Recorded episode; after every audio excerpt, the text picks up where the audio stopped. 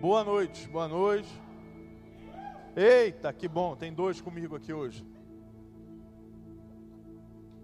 Boa noite, você que está na internet. Que o Senhor te abençoe. Corre para cá, ainda dá tempo. Se você pode, mas fica aí, conecta, compartilha, dá um like aí, se inscreve no canal. Eu sempre quis falar isso, mano, tão legal. Se inscreve no nosso canal aí, toca o sininho, é assim que fala. E compartilha essa palavra que eu sei que o Senhor vai falar contigo. Nós vamos falar um pouquinho hoje sobre algo que cantamos. Muitas vezes nós cantamos sobre coisas que nós não conhecemos. Vou repetir, muitas vezes nós cantamos sobre coisas que nós não conhecemos. Por isso hoje eu quero te apresentar o que é que aquela música, o outro na fornalha que nós cantamos aqui fala. Para isso, abre a tua Bíblia em Daniel capítulo 3. Daniel capítulo 3. A partir do versículo 13. Daniel capítulo 3, a partir do versículo 13 nós vamos ouvir aqui sobre o outro na fornalha. É um texto grande. Eu quero te convidar a prestar atenção. Eu vou te ajudar para que Deus possa falar com a gente hoje o que Ele quer. Furioso, Nabucodonosor mandou chamar Sadraque, Mesaque e Abidnego. E assim que eles foram conduzidos à presença do rei, Nabucodonosor lhes É verdade, Sadraque, Mesaque e Abidnego, que vocês não prestam culto aos meus deuses, nem adoram as imagens de ouro que eu mandei erguer. Pois agora, quando vocês ouvirem o som da trombeta, do pífaro, da cítara, da harpa, do saltério, da flauta dupla e de toda espécie de música, se vocês se dispuserem a prostrar-me em terra e a, prostrar-se em terra e adorar a imagem que eu lhes fiz, será melhor para vocês. Mas se não adorarem, serão imediatamente atirados numa fornalha em chamas. E que Deus poderá livrá-los da minha mão. E que Deus poderá livrá-los da minha mão. Sadrá, Mesá e Abednego responderam ao rei: Ó Nabucodonosor, não precisamos defender-nos diante de ti. Se formos atirados na fornalha em chamas, o Deus a quem prestamos culto pode livrar-nos, e ele nos livrará das tuas mãos, ó rei. Mas, se ele não nos livrar, saiba, ó rei, que não prestaremos culto aos teus deuses, nem adoraremos a imagem de ouro e me mandaste erguer. Nabucodonosor ficou tão furioso, um Sadrá, Mesá e Abidnego, que o seu semblante mudou. Deu ordens para que a fornalha fosse aquecida sete vezes mais que de costume, e ordenou que algum dos soldados mais fortes dos do seu exército arremessassem Sadraque, Mesaque e Abidnego e os atirassem na fornalha em chamas. E preste atenção, e os três homens, vestidos com seus mantos, calções, turbantes e outras roupas, foram amarrados e atirados na fornalha extremamente quente. A ordem do rei era urgente, e a fornalha estava tão quente, tão quente, escute isso, que as chamas mataram os soldados. As chamas mataram os soldados e estes caíram amarrados dentro da fornalha em chamas. Mas logo depois, o rei Nabucodonosor, alarmado, levantou-se e perguntou aos conselheiros: Ei, não foram três homens que nós atiramos na fornalha? Sim, ó rei, três homens. Versículo 25, então o rei exclamou: Olhem, estou vendo quatro homens desamarrados e andando ilesos, andando pelo fogo, e o quarto se parece com o filho de, os deuses, de um, com o filho dos deuses. Então Nabucodonosor se aproximou da entrada da fornalha em chamas e gritou: Sadrá e Mesá e Abidnego, servos de Deus Altíssimo, saiam, venham aqui. E Mesá e Abidnego saíram do fogo. Os sátrapas, os prefeitos, os governadores e os conselheiros do rei se juntaram em torno deles e comprovaram que o fogo não tinha ferido o corpo deles, nem um fio de cabelo tinha sido chamuscado, os seus mantos não estavam queimados e não havia cheiro de fogo neles. Que o Senhor nos abençoe nessa noite, que o Senhor fale conosco, amém? Eu quero te convidar a ler, com tantas vezes que estão livro, Sadraque, Mesaque e Abednego e não ratear, tá? Que é uma missão completamente impossível. Estamos lendo aqui sobre um episódio muito interessante. Preste atenção para você poder entender o que a gente está falando aqui. Houve um momento em que o povo de Israel foi levado como prisioneiro para a Babilônia. povo de Israel já tinha sua terra, eles já tinham saído do Egito, eles tinham conquistado o espaço, eles estavam na terra da promessa. Mas por conta do pecado, você pode ler em Isaías, Jeremias, Ezequiel e Lamentações, o que aconteceu? Que os, os, judeus eles foram carregados, foram levados em exílio para a Babilônia. Eles foram presos. Eles não estavam mais na sua terra natal, mas eles estavam presos e exilados na terra da Babilônia. Mas note algo interessante: existiam formas de governo. Ah, os, os, dominadores na época, cada dominador, a gente vai ver que, que tinha uma forma completamente diferente da outra de governar. Por exemplo, os egípcios pegaram os hebreus e os colocaram para servir, para construir coisas. Os, os, os babilônios, eles, quando pegaram os judeus, o que, que eles fizeram? Deixaram alguns na terra e infertilizaram, jogaram sal em toda a terra. Porém, eles trouxeram aqueles que eles achavam mais interessantes para a Babilônia, para a Babilônia, para que eles adorassem ao seu Deus e para que eles servissem ao império da Babilônia. Então havia aí uma ideia de retirada da terra e aculturação daquelas pessoas. Ou seja, existia também, além do domínio físico, uma tentativa de domínio cultural. O que quer dizer com isso? Os babilônios queriam que os judeus se tornassem em cultura iguais aos babilônios. Ou seja, os judeus teriam que adorar como eles adoravam, os deuses que eles adoravam, se vestir como eles vestiam e falar como eles falavam. Era realmente uma dominação cultural. E aí, naquele tempo, assim como Daniel também, mas aqui a gente está lendo a história de Sadrá, Mesá e Abidnego. Houveram três homens que falaram: não, nós não vamos ser dominados na nossa fé. Porque a nossa fé não é fruto de cultura, mas a nossa fé é fruto de experiência com Deus. E aí o rei Nabucodonosor fala o seguinte: olha, eu vou, a partir de hoje, estamos construindo uma estátua, e toda vez que o povo, e todo o povo, e ele é engraçado que Nabucodonosor usa uma expressão que talvez você vá conhecer, quando ele diz que ele gostaria que todas as nações, povos e línguas o adorassem. Se você lê a Bíblia, você sabe que é a expressão que diz que, em Apocalipse, que um dia, gente de toda a tribo, língua, raça e nação estará adorando ao nome de Jesus. Nabucodonosor estava se colocando no lugar de Jesus, no lugar de Deus. Mas haviam três Sadrá, Mesá e Abednego que falaram não. Nós não nos prostraremos diante de Deus nenhum a não ser o nosso Deus. E como consequência, Nabucodonosor falou: ah, é, então olha, deixa eu dar o último conselho. É para o bem de vocês que vocês me adorem. Quando vocês ouvirem qualquer instrumento, cítara, guitarra, bateria, teclado, qualquer coisa, vocês me adorem. Parem o que estiverem fazendo e venham me adorar.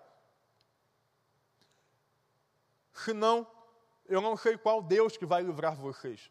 E a resposta deles, olha para cá, foi a seguinte: Nós não o adoraremos ao som de instrumento nenhum, porque nós adoraremos somente ao nosso Deus. E se você nos jogar na, jogar na fornalha, Ele nos protegerá. E caso não nos proteja, saiba que nós continuaremos não nos curvando a Deus nenhum. E Nabucodonosor ficou com tanta raiva, diz o texto, mas tanta raiva, que ele manda acender a fornalha sete vezes mais forte.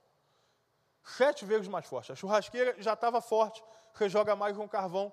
Sabe, no momento que você está lá fazendo o teu churrasco, percebe que o fogo está desacelerando, aquela tia está gritando, pedindo a picanha, estão gritando, pedindo a linguiça, nada acontece. Sabe, Mateus, como é que é? E aí você tem que começar a jogar carvão para dentro para ver se algo acontece. Foi o que o rei fez joga carvão aí dentro, acende a fornalha, sete vezes mais. Interessante que o número sete na Bíblia tem um monte de significado e ele, em resumo, ele exalta, ele significa uma plenitude, né? Então aquela fornalha ela estava plenamente quente. Ela estava no ápice da temperatura, a ponto de que os soldados que foram colocar Shadrach, e Abednego na fornalha, eles morreram queimados. Você imagina isso? Os soldados estavam carregando aqueles homens, ao arremessar eles, foram imediatamente queimados. De tão quente que estava a fornalha. E de repente o rei, atônito e talvez meio perturbado, pergunta para os conselheiros: Espera aí, não foram três que a gente jogou na fornalha? Eu estou vendo quatro. E o quarto se parece com um filho dos deuses. E eles estão andando na fornalha. E aí o texto diz que eles saíram de lá, os conselheiros olharam e eles não estavam nem com cheiro de fumaça. Você entende? Estamos falando aqui que soldados foram colocados perto da fornalha e morreram, e aqueles homens não tinham nem cheiro de fumaça. Esse é um dos maiores milagres que a gente lê na Bíblia.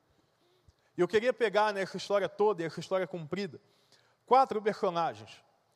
Quatro personagens que fazem, história, fazem parte dessa história, para que nós possamos entender como que esses quatro personagens falam conosco até hoje. E o primeiro, e talvez um dos mais emblemáticos e os protagonistas da história, Sadra, Mesá e Abednego, eu vou classificar eles como um único personagem. Naquele tempo, era muito difícil você desafiar um rei. Sei se você entende, talvez você já tenha estudado que, por exemplo, é uma cultura absolutista, uma cultura a, a, a, governada por reis, é uma cultura onde você tem uma palavra absoluta de um rei. Não existe ninguém, exército nenhum que iria contra aquele rei. Estamos falando de um império que estava dominando os maiores impérios da época. A Babilônia é até hoje conhecida pela sua grandeza. Os achados arqueológicos dela são enormes. Estamos falando do maior império da época. O que estamos dizendo aqui, que nesse momento, aqueles homens, Sadraque, Mesach e Abednego, estão desafiando o maior império da época. O império mais poderoso, que havia derrotado Israel, Israel, um povo guerreiro, como se fosse um nada. Aqueles homens, eles levantaram diante do homem mais poderoso do mundo. Eles se levantaram diante da cultura mais poderosa do mundo. Existe uma cultura que anda ao nosso redor e, nos, e nós somos, nós convivemos com ela, é inevitável. É, é inevitável que o mundo que você vive do século XXI, das mídias, que o mundo do Insta, que o mundo do TikTok, que esse mundo de mídia social, ele não faça parte da tua vida.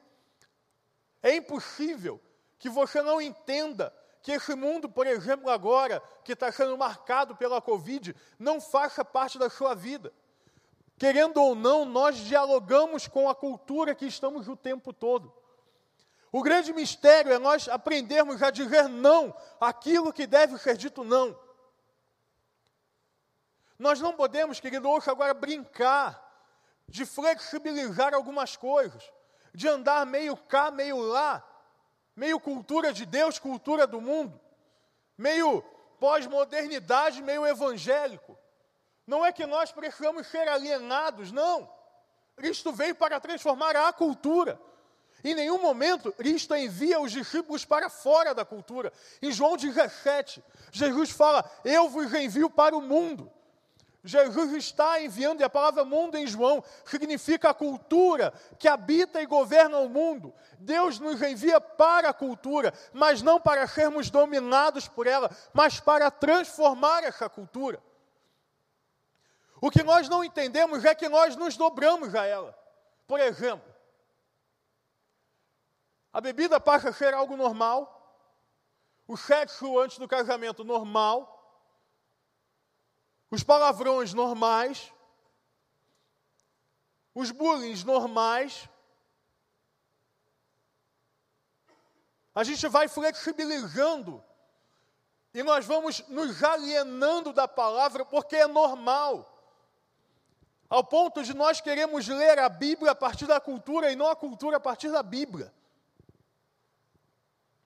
Deixa eu te falar algo agora interessante. Existe uma tentativa de dominação sobre a tua vida. Isso é muito simples. Eu preguei há um tempo atrás, eu não sei quando foi, que o mundo, e Jesus nos disse que o mundo nos rejeitaria. Por que é que o mundo nos rejeita? Porque nós não tomamos a forma do mundo, e o mundo não adere àqueles ao qual não possuem a sua forma. Em outras palavras, se nós não vamos negociar valor, nós não conseguiremos estar presentes na cultura que governa o mundo. Porque não, é, não conseguimos nos juntar, os paradigmas são diferentes, os pontos de partida da ética e da moral são diferentes.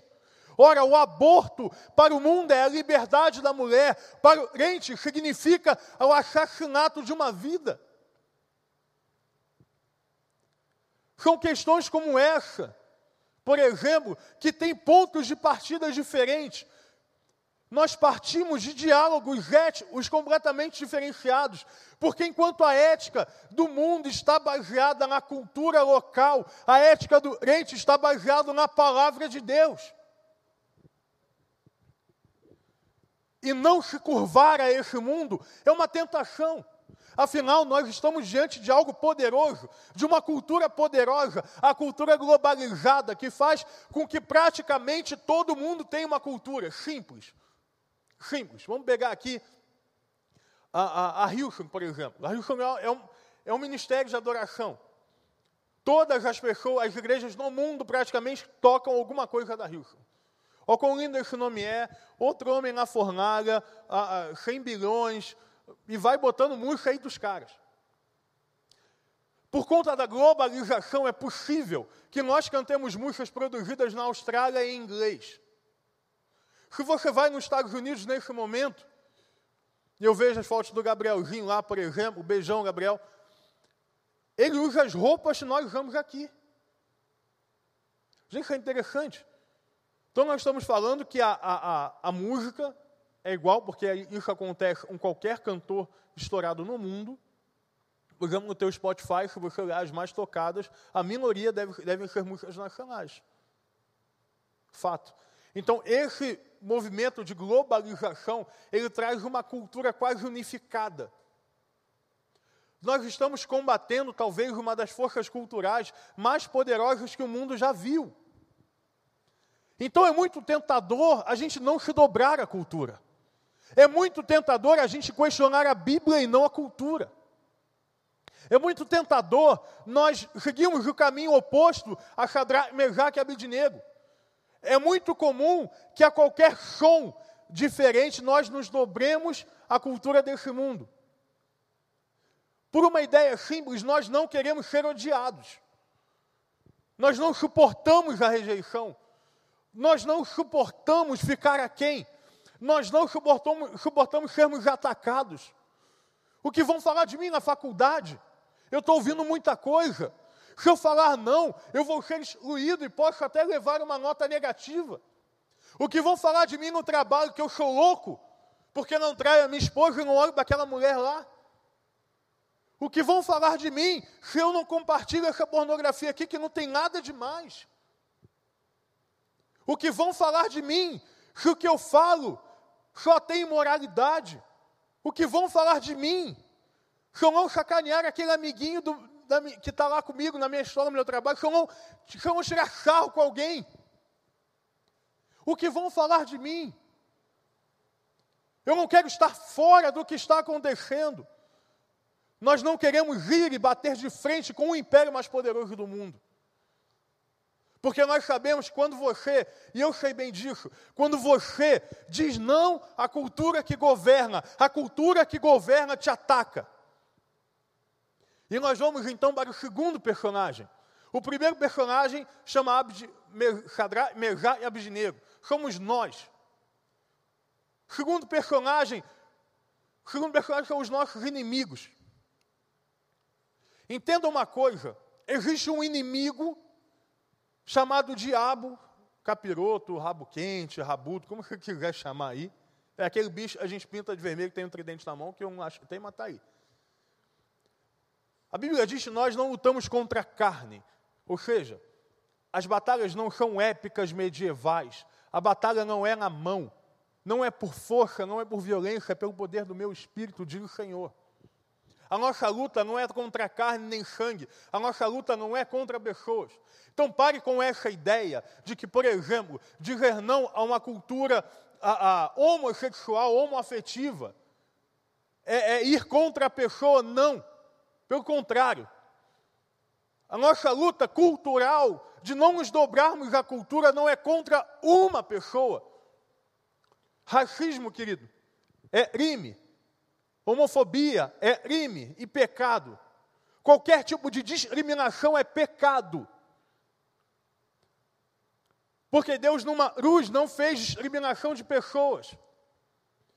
Então nós não precisamos atacar, agredir ninguém, nem com palavras, nem com postagens, nem com agressões físicas. O que nós precisamos é entender quem é o nosso inimigo, contra quem nós lutamos. E a Bíblia diz em, em Pedro, quando Pedro escreve à igreja perseguida, que o diabo a quem nós lutamos contra é o leão que anda ao nosso redor buscando a quem possa tragar e destruir. Entende uma coisa, enquanto você e eu muitas vezes brincamos de o diabo não brinca de ser diabo.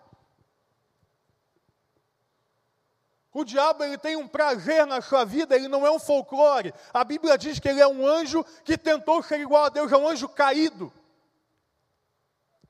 E que tenta dominar as nossas vidas. Eu não sei se você já teve a, a, a infeliz, porque é uma infeliz oportunidade, de ver alguém possesso, por exemplo. Existe ali uma armadura, existe ali uma, uma corrente. A Ana que estava cantando aqui, eu queria agradecer a ela, estava. É, Ana, Ana, essa menina menor que o Mateus, é a mãe do Mateus, estava cantando, tá? Eu acabo de deixar Obrigado, Aninha. Obrigado, Pedrão, a Lê, que está aí, deve estar assistindo. Tamo junto. A gente teve a oportunidade uma vez de presenciar isso, irmão. O que acontece é o seguinte: o diabo ele não segura a mão de ninguém, o diabo ele coloca uma algema. Só que o diabo coloca uma algema, não é de uma vez. O que, que o diabo faz? O diabo ele te dá como se fosse, olha, aqui é uma algema. Ela é prata, ela é cintilante, ela é muito bonita, está na moda, todo mundo usa, tá? Ela é anatômica, então não, não dói os feita todinha para você. Você quer experimentar? Só experimenta, bota ela aí. Aí vai e bota. Não, não gostei. Não, não, eu não vou apertar, não. Eu não vou apertar. E aí. O diabo ele age muito mais com possessão, com influência. Por exemplo, eu há muito tempo parei de ver filmes de terror. Sabe por que eu parei de ver filmes de terror? Porque eu entendi que o que estava relatado ali muitas vezes acontece. E aí Deus começou a botar um alerta no meu coração. Bom, isso acontece. Isso eu estou vendo na TV, quer dizer que existe alguém sendo proclamado na TV. Por exemplo, eu lembro de um filme que foi o último filme de terror que eu vi, que foi ali, eu prometi nunca mais ver um filme chamado Possessão, o nome do filme. E o filme ele relata tudo, ou óbvio que tem questões cinematográficas, mas tudo o que é real ao ambiente de possessão. Então eu decidi que na minha casa eu não daria voz ao diabo nem num filme. Que a minha casa não seria um lugar onde o diabo teria vez nem de forma cinematográfica. Porque eu entendi que muitas vezes o que estava ali acontece, até que nós ouvimos a história de um pastor muito querido, Carlinhos, Carlinhos Nápoles, amigaço, gente fina demais, brother, pastor da igreja quadrangular lá em Curitiba, contando que teve a experiência de um jovem e ficou possesso, porque começou a cantar uma música que estava dentro do, do, de um filme de terror, uma música que tinha um idioma, ele não conhecia, começou a cantar, do começar a cantar, o diabo começou um diálogo, um ele, um diálogo, um ele, o menino foi possesso. Pastor, mas eu não acredito nisso. Então vou te explicar. É, me dá um BO na luz, por favor. Desculpa, não estava programado. É uma realidade, o telão pode deixar, é uma, é uma realidade simples. Se eu tenho um lado escuro eu tenho um lado claro. E aí pode dar luz quando eu falar claro. Ó, isso aí. Aí, aí eu vou pegadinha de novo. Se eu tenho um lado claro, eu tenho um lado escuro. Eu tenho um lado que me ama, um lado claro, eu tenho um lado que me odeia. Se eu tenho um lado que me puxa para os prazeres do mundo, eu tenho um lado e me puxa para a liberdade eterna, que é o lado de Jesus.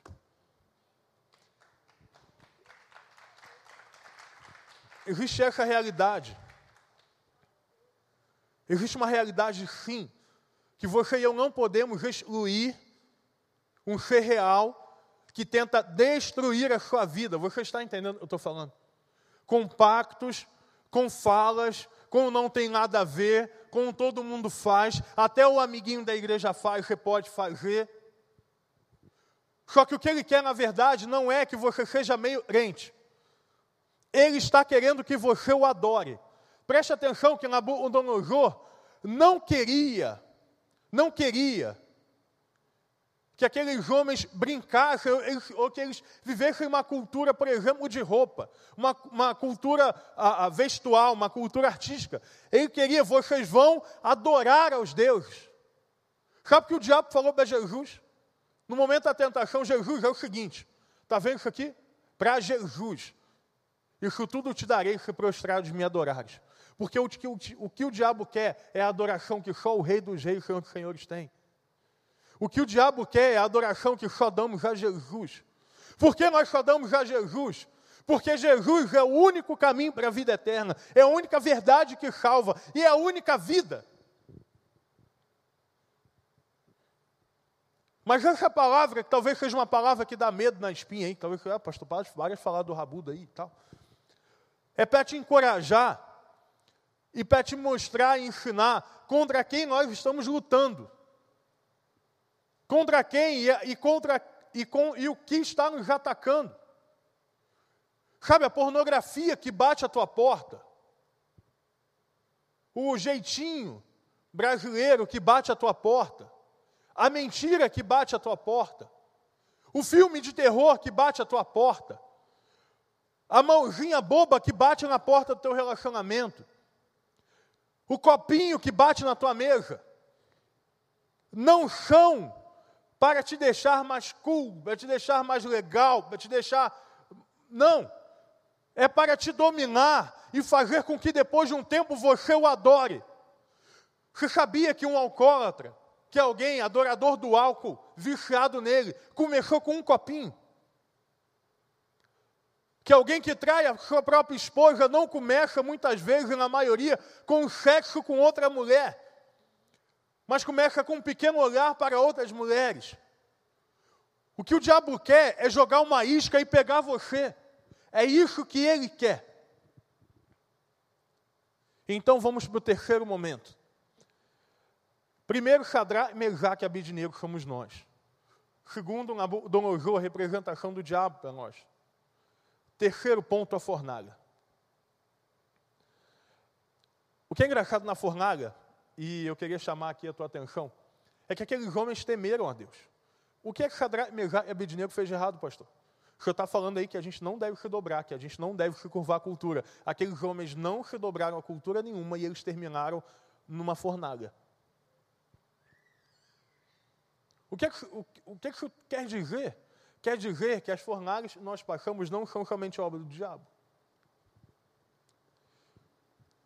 Quer dizer que nós podemos estar em momentos difíceis da vida, mas saber que estamos lá por causa da autorização de Deus quer dizer que você não passa por nada que Deus não permita. A Bíblia diz: não sobreveio, não veio sobre vós tentação ao qual vocês não pudessem suportar. Deus não coloca um fardo e um jugo, ou seja, um peso, que nós não podemos levantar e nos colocar de pé. Enquanto o diabo tenta dominar, a tentativa de Jesus é de libertar. São dois movimentos diferentes. E muitas vezes nós terminamos na fornalha. Muitas vezes. Eu lembro de, um, de um, uma jovem, eu falei isso pregando também algum dia. Minha memória, minha memória tá boa, não, tá? Então, é a terceira das mensagens da semana, então não, tá, não tem como. Mas eu lembro de uma jovem que, falou, que se reusou a colocar que Deus não existia numa, numa prova. Isso foi real, foi falado no meu gabinete. A jovem se negou a colocar que Deus não existia. Por causa de um ponto da questão, ela ficou reprovada na matéria da faculdade. Ah, pastor, mas aí é rebitolado. Não, aí não é rebitolado. Sabia que a prova é um documento? Olha que sutil. A prova é um documento. Você escreve ali que você entende e você assina. Você está dizendo que tudo está colocado ali. É verdade? Tudo está, colocado ali. É fruto da tua observação, ou seja, cola é um crime. E tudo está colocado aqui Olha só, Deus falando metade aí, metade olhando para outra. Oh Deus. e tudo está colocado ali, ali, é documentado, você assinou e foi você que escreveu. Irmão, eu repetiria de, prova, de matéria quantas vezes forem necessárias, só para não dizer Jesus é falso. E aí aquela menina foi para a fornalha, reprovou. Eu lembro de um casal também, inclusive eu tive a honra de casar eles dois hoje, a Ju e o Verô, que eles optaram, como muitos têm optado, muitos casais, e é o que a Bíblia orienta, né? Então, que bom que muitos não têm se dobrado a altura do mundo. Eles optaram por viver uma vida sexual segundo, e Deus fala, quer dizer o seguinte, não tem sexo antes do casamento. Tá? E deixa, somos adultos e adolescentes, vocês já ouviram isso algumas vezes. Sexo não é somente o, o, o ato a, a, que perpassa o corpo um do outro. Então você já está entendendo muito bem o que eu estou dizendo para você. Eles optaram por não ter uma vida sexual ativa e foram para a fornalha. Foram tentados inúmeras vezes, como eu fui. O que, que deu? Eu casar virgem. Ah, Raquel, foi negócio estrondoso. Amigo, você não sabe, eu tinha 20, eu tinha 20 anos na cara. O hormônio batendo no teto e voltando. Rapaz, era tanto hormônio, eu achei escorrer pela orelha esse negócio, eu sabia nem o que estava acontecendo. Mas eu e Raquel fomos para a fornalha. Eu lembro uma vez que a Raquel, no emprego que ela teve, ela não queria assinar um, um laudo, orientar um laudo lá que era mentira, que era um jeitinho. Foi para a fornalha. Levou, levou um puxão de orelha do patrão. Mas também tem aquela fornalha que nós não esperamos. É interessante porque o, o, o rapaz, não sei se é o nome dele, que escreveu essa música, essa música é outro homem na fornalha da Hilson. Ela foi escrita, um Joel, que é o ministro da adoração da Hilson, com outro irmão que eu realmente não lembro. Essa música tem uma história muito interessante, a história dela, que conta o seguinte: esse cara ele, ele, foi, ele recebeu de Deus que ele deveria escrever essa música sobre um homem na fornalha, um Joel, porque o Joel estava passando por um momento difícil. E é naquele tempo, ele escrevendo, esse homem descobre, e ele tem o seu filho diagnosticado com um grau de, de autismo alto, altíssimo, se eu não me engano, um dos maiores. Pensa, irmão, numa fornalha. Quando a gente sonha com um filho, talvez você tenha, talvez você não tenha, mas eu vou te explicar. Você sonha com a perfeição em pessoa. Ninguém sonha com um filho que ele vai nascer com algum tipo de dificuldade. Não é nós não vamos amá-lo na dificuldade, mas nós não queremos a dificuldade. Um filho ele é gerado para ser perfeito, e ele é perfeito aos olhos do pai e de uma mãe. Então, quando vem uma, uma, alguma deficiência, para um pai, principalmente a gente falando de autismo, que é algo extremamente complexo, é um soco no estômago, amigo. É uma fornalha. Quando nós, por exemplo, vimos vários de nós perdendo empregos por conta da Covid, é uma fornalha. O que é a Covid se não uma fornalha, gente? O Mateus estava cantando aqui, a gente acompanhou o pai dele passou uma fornalha. Perrengue do perrengue do perrengue por causa da Covid. Ruim, né? Ficou ruim, ruim.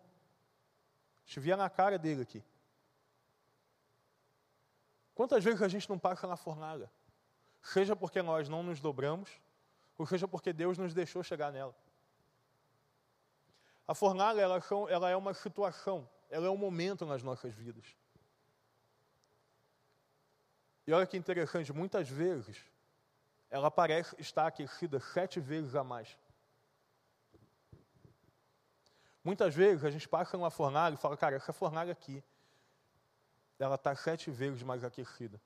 Irmãos, eu tenho três anos de ministério pastoral e seis anos na frente, desde eu assumi os adolescentes até assumir os jovens, sete anos de integral, né, de vida integral na igreja, oito anos de, desde que eu comecei o seminário. Eu acho que eu fui traído, sem brincadeira, eu acho umas 15 vezes, 14. Eu estava contando, não estava vindo para cá. Quase duas por ano, né? Quase a matemática perfeitinha.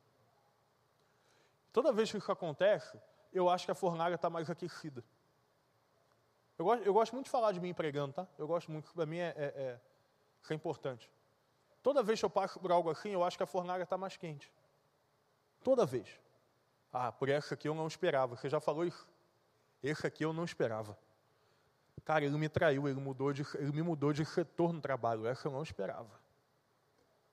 Meu melhor amigo me traiu, eu não esperava. Essa é a fornalha. Meu pai abusou de mim. É uma fornalha. Meu namorado compartilhou, não devia meu. É uma fornalha. Falaram mal de mim, é uma fornalha. Eu não tenho pão para comer em casa, minha dispensa está vazia, é uma fornalha. Eu não tenho dinheiro. Faltam aí quatro dias para acabar o mês e eu não tenho um real na conta. Ou o que eu tenho não dá para pagar o que eu deveria, vão cortar minha luz. É uma fornalha. Pastor, eu não vou pagar o aluguel esse mês, é uma fornalha. Eu não vou receber, é uma fornalha. Eu estou com câncer, é uma fornalha. Minha mãe está com câncer, é uma fornalha. Minha mãe está indo contra mim, é uma fornalha. Eu estou com dificuldade emocio, dificuldades emocionais em casa, é uma fornalha. Situações que passamos difíceis se tornam fornalhas na nossa vida. Pastor, eu estou preso a um pecado e eu não consigo sair. É uma fornalha. Então, a gente tem o primeiro personagem, Shadrach, Mesach e Abednego, somos nós. Nós não podemos nos dobrar como eles fizeram. Não se dobraram. O segundo personagem da história é Nabucodonosor, o inimigo, aquele ao qual tenta contra as nossas vidas. Segundo personagem, terceiro personagem, a fornalha. Muitas vezes preparada pelo inimigo e muitas vezes não. Muitas vezes e também todas permitidas por Deus. Então vem o quarto e último personagem da história. O quarto e último personagem da história é o outro na fornalha. O quarto e último personagem na história é o outro na fornalha sobre o qual nós cantamos. Agora você tem condição de cantar melhor, a gente cantou. Deixa eu pintar o quadro aqui. Shadrach, e Abidnego eles não se dobraram a Nabucodonosor.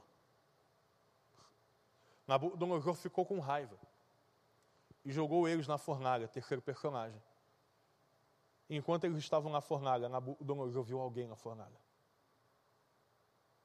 Um quarto homem, como o próprio rei, usado pelo diabo, diz: um homem que parece filho dos deuses.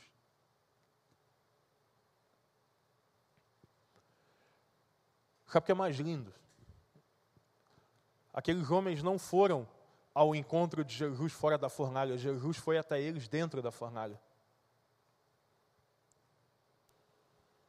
Eu vou repetir para você. Aqueles homens não saíram da fornalha para encontrar Jesus. Jesus foi até eles para encontrá-los na fornalha. O que Jesus faz com você e comigo? O que Jesus faz com a gente? é honrar a nossa postura de adoração a Ele, é honrar a nossa entrega, é honrar a nossa vida, e Ele vai até a fornalha, e Ele vai por nós e por amor a nós até a fornalha. Entenda o que eu estou dizendo nessa noite. Deus vai até onde você está. Se Deus vai até onde você está, eu estou dizendo a você que Deus vai até o divórcio que você está vivendo que Deus vai até a separação dos seus pais, que Deus vai até o teu câncer, que Deus vai até a tua dispensa, que Deus vai até o teu pecado. Eu estou dizendo a você de um Deus ao contrário do que toda religião no mundo prega, que é um Deus que vai até nós. É um Deus que vai, independente do lugar que nós estamos, Ele vai até nós. Você não precisa sair da onde você está para ter contato com Deus. Deus vai aonde você está e retira você de lá.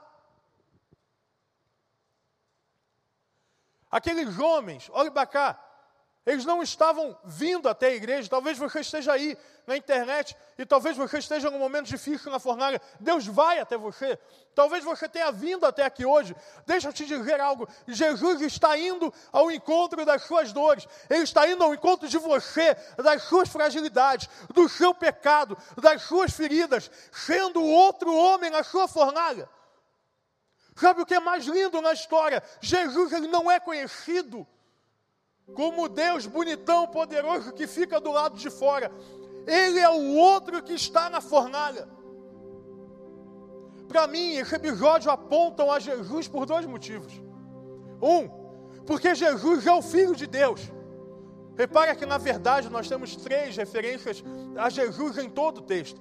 Primeiro, que, toda, que tribos de toda língua, raça e nação iriam adorar a Jesus e irão adorar a Jesus. Dois, ele é o Filho de Deus. Ele não se parece, mas ele é Filho de Deus. Irmão, tenta marcar a história em antes e depois de você. Diz aí quem conseguiu. Gandhi não conseguiu, desculpa. Allan Kardec não conseguiu, desculpa. Maomé não conseguiu, desculpa. Steve Jobs não conseguiu, desculpa. Nós estamos em 2020 depois de Cristo. Filho de Deus marcou a história. E repare o seguinte: Deus podia ter salvado a gente, Deus podia ter salvado você lá do céu. Irmão, você acha que Deus, presta atenção, Deus criou um universo que a cada dia fica maior, que nós não conhecemos nem o pó. Então você é o pó da terra, o pozinho, a poeira do mundo.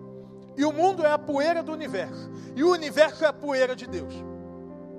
Deus não poderia ter livrado a gente do pecado assim? Podia? É claro que podia. Deus podia ter, Deus com a palavra criou os céus. Com a palavra ele fez a luz. Com a palavra ele fez os animais. Com a palavra. Eu gosto muito dessa expressão, é uma expressão hebraica, mas é lindo. Bereshit para Elohim é a primeira expressão que está na Bíblia. No início, Deus criou. No início, Deus, com a palavra, criou todas as coisas. Deus não podia ter livrado a gente do pecado. Gente, quem acha que Jesus não poderia? Jesus poderia. Mas ele veio ao mundo e entrou na fornalha das nossas vidas e morreu numa cruz, porque ele não é o Deus distante, mas ele é o outro na fornalha. Porque Deus não é um Deus que está longe, mas é o outro na fornalha. Porque Deus não é um Deus que está lá do lado de fora. Deus é o Deus que entra com você nas suas lutas. Ele entra com você nos teus pecados. Ele entra pelo teu celular e ele dá uma palavra: Eu estou com vocês até o final dos tempos. É a esse Deus que nós adoramos. Por que você está gritando? Porque não tem como falar de um Deus desse sem um pingo de emoção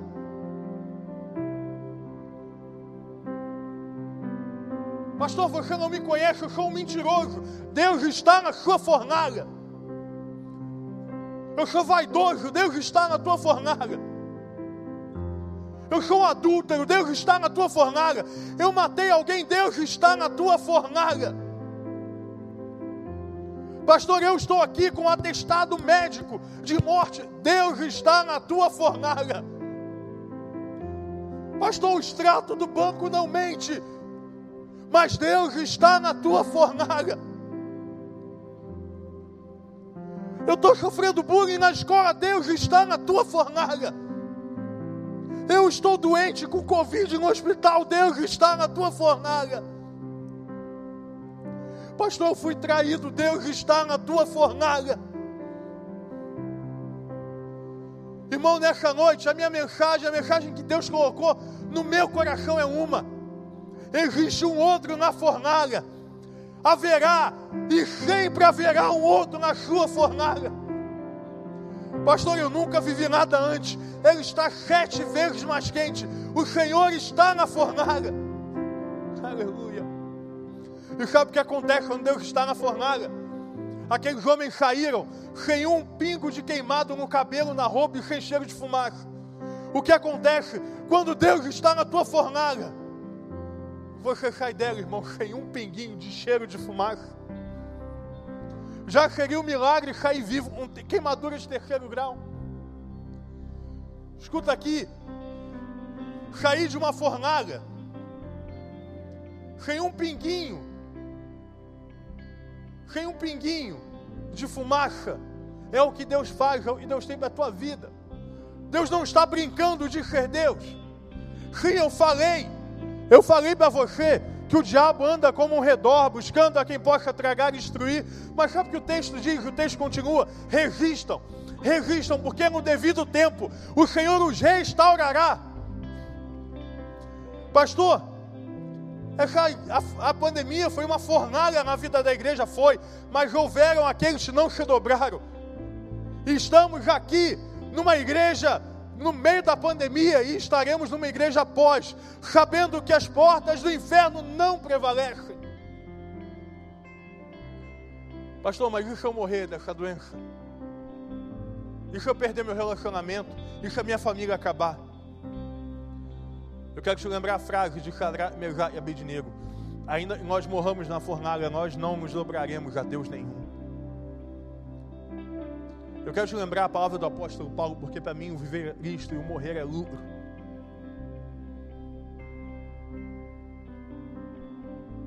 Que Jesus falou: é necessário que eu vá.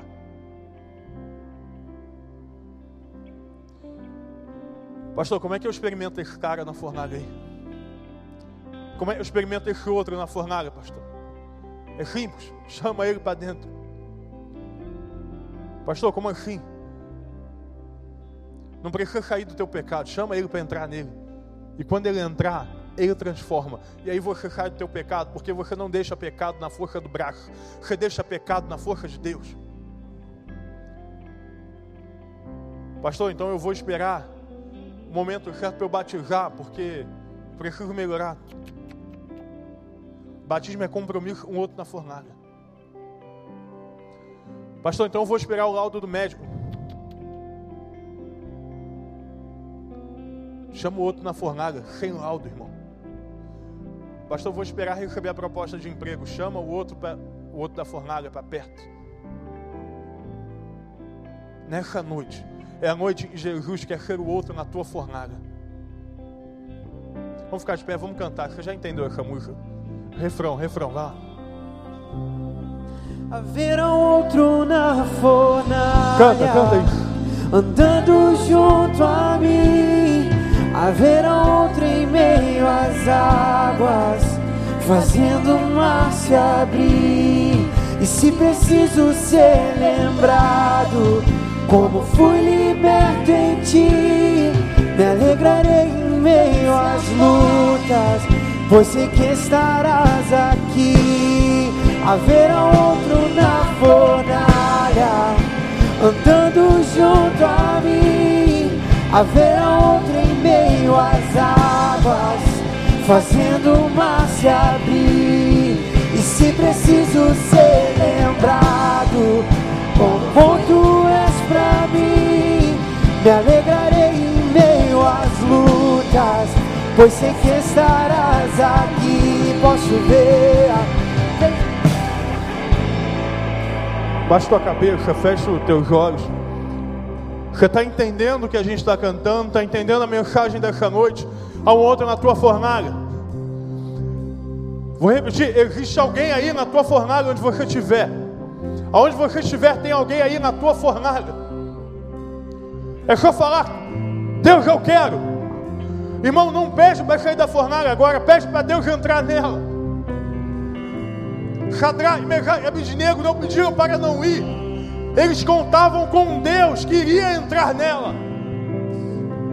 Essa é a noite em que Deus está entrando na tua fornalha. É a noite em que Deus está entrando na tua vida e falando: olha, a fornalha pode estar quente, mas eu sou o filho de Deus. Eu sou aquele que entra na fornalha. Eu sou aquele que tira você de lá sem uma fumaça.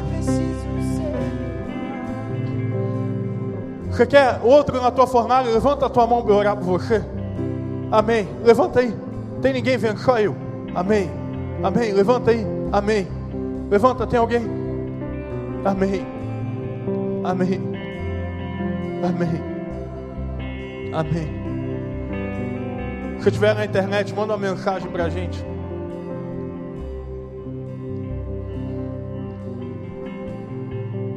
Enquanto nós vamos cantar, eu quero convidar a vir à frente. A gente vai cantar. Eu sei que é vergonhoso, eu que a gente vergonha, mas vem cá. Eu vou ficar aqui. A gente vai te receber de longe. Vem cá. Tem gente aqui, gente aqui atrás. Vem cá. Haverá outro na fornalha. Vem, pode vir. Oh, oh,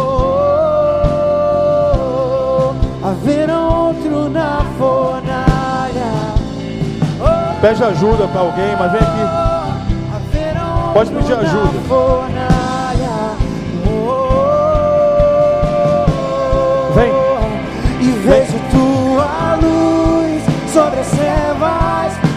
Mal se rende a ti. Ouço o rugir lá do alto, tua presença está aqui. Sinto o chão tremer. Vem, querido, sobre os lugar, teus vem aqui. pés. As muralhas vão cair e nada nos separa.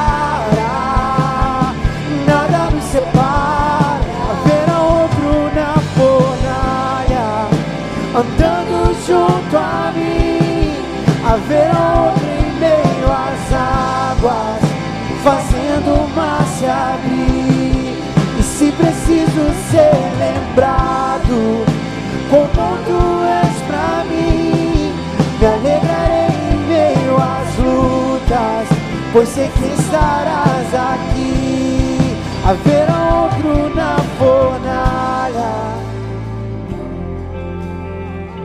você não conseguiu por algum motivo vir até aqui, mas precisa de alguém na tua fornalha, fica de joelho aí no teu lugar. Pastor, preciso de alguém na minha fornalha. Fica de joelho, não tem problema não. Só joelho. Isso, isso. Deus, nessa noite, nós pedimos ao Senhor a experiência que Sadraque, Mesaque e Abidinego tiveram. Deus, nós pedimos a experiência de sentir o cuidado, de sentir, Deus, a presença de alguém na fornalha. Porque, Deus, a palavra é a mesma, o Espírito é o mesmo, Deus é o mesmo. E por mais que a fornalha seja diferente, nós estamos aqui perante o mesmo Deus. E nós pedimos que o Senhor entre na fornalha das nossas vidas.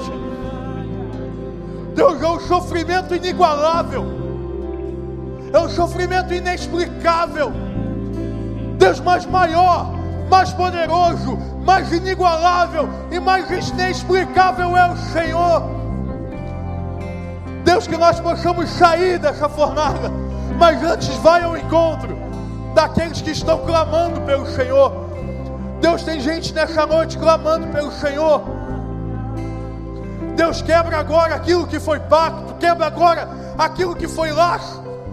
Deus, quebra qualquer tipo de vínculo com o nosso inimigo e entra na nossa fornalha no nome de Jesus.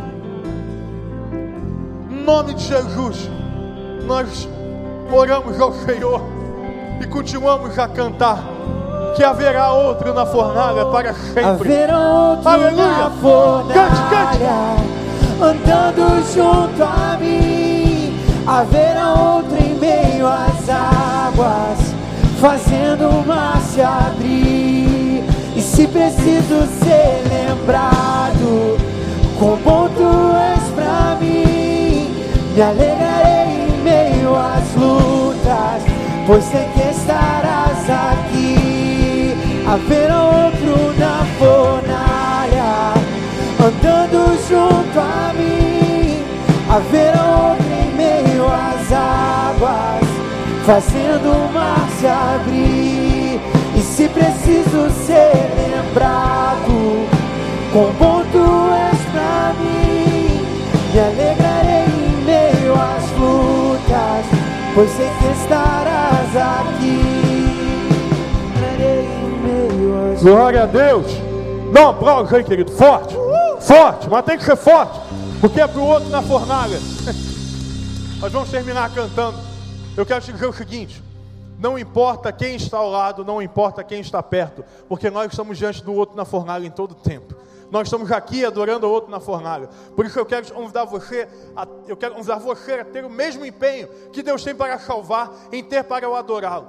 Então eu queria te convidar a adorar a Deus sem barreiras, sem limite, sem nenhum tipo de impeditivo. Que nessa noite você adore ao amor que é profundo, que nos move, que nos abraça, que nos muda e nos transforma.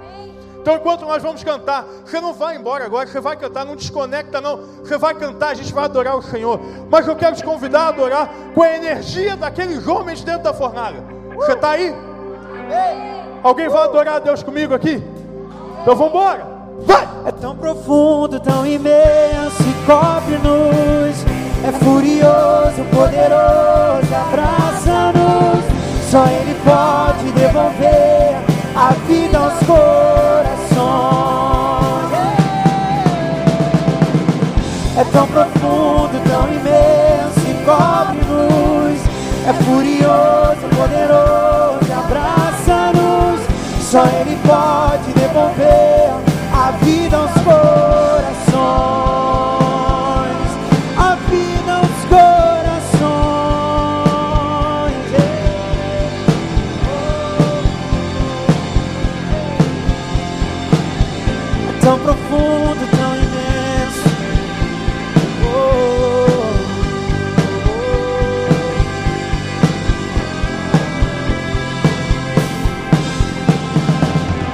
tão profundo, tão imenso e cobre-nos. É furioso, poderoso e abraça-nos. Só Ele pode devolver a vida aos corações. Eu te convido a erguer sua voz, erguer suas mãos e cantar isso conosco.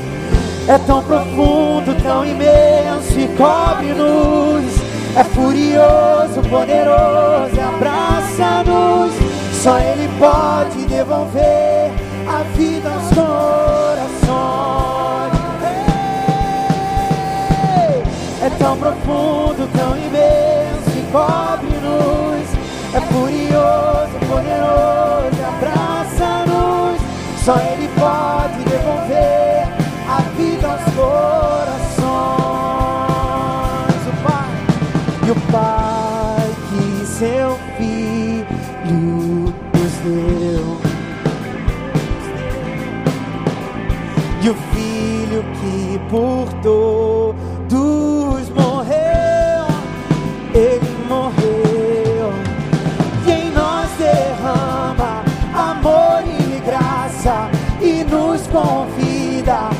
À sua mesa,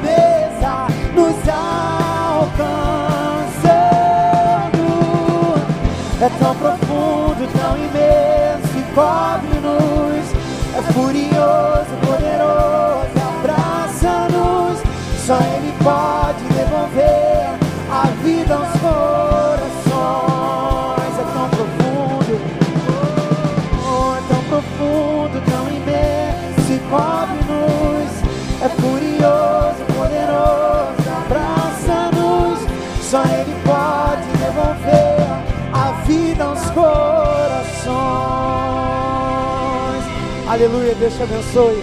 Vá na paz do nosso Deus. Que Ele possa estar te acompanhando